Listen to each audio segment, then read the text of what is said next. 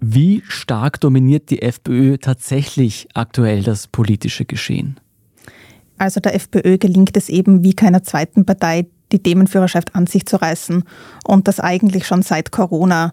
Ob jetzt Ukraine-Krieg, Neutralität, Teuerung, Migration oder Klima.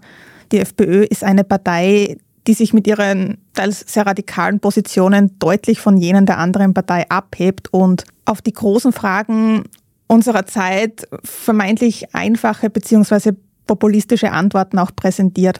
Und gerade in krisenhaften Zeiten ist es so, dass sich Menschen nach vermeintlich einfachen Lösungen sehnen und sich deshalb auch populistischen Parteien zuwenden. Und es war eigentlich schon immer ein Alleinstellungsmerkmal der FPÖ, Frust und Zukunftsängste der Menschen in Wählerstimmen umzuwandeln.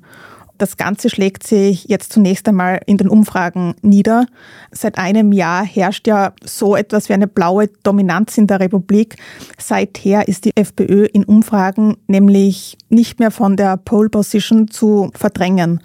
Und kommende Woche am Dienstag ist es dann auch genau ein Jahr her, dass die FPÖ, seit Herbert Kickl an der Spitze steht, erstmals in Umfragen Platz 1 eingenommen hat und seither auch nicht mehr abgegeben hat. Wie wirkt sich denn diese blaue Dominanz auf die anderen Parteien aus?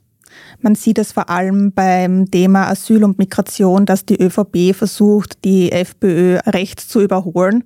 Und bei der SPÖ ist es auch so, dass der neue Parteichef Andreas Babler Anknüpfungspunkte zur FPÖ sucht. Auch Andreas Babler ist genau einer wie Herbert Kickl, der quasi gegen die da oben schimpft.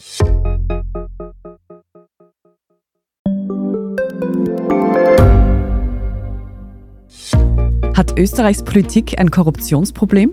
Wie wird der Ukraine-Krieg enden? Und warum wird alles immer teurer? Ich bin Tobias Holub. Und ich bin Margit Ehrenhöfer.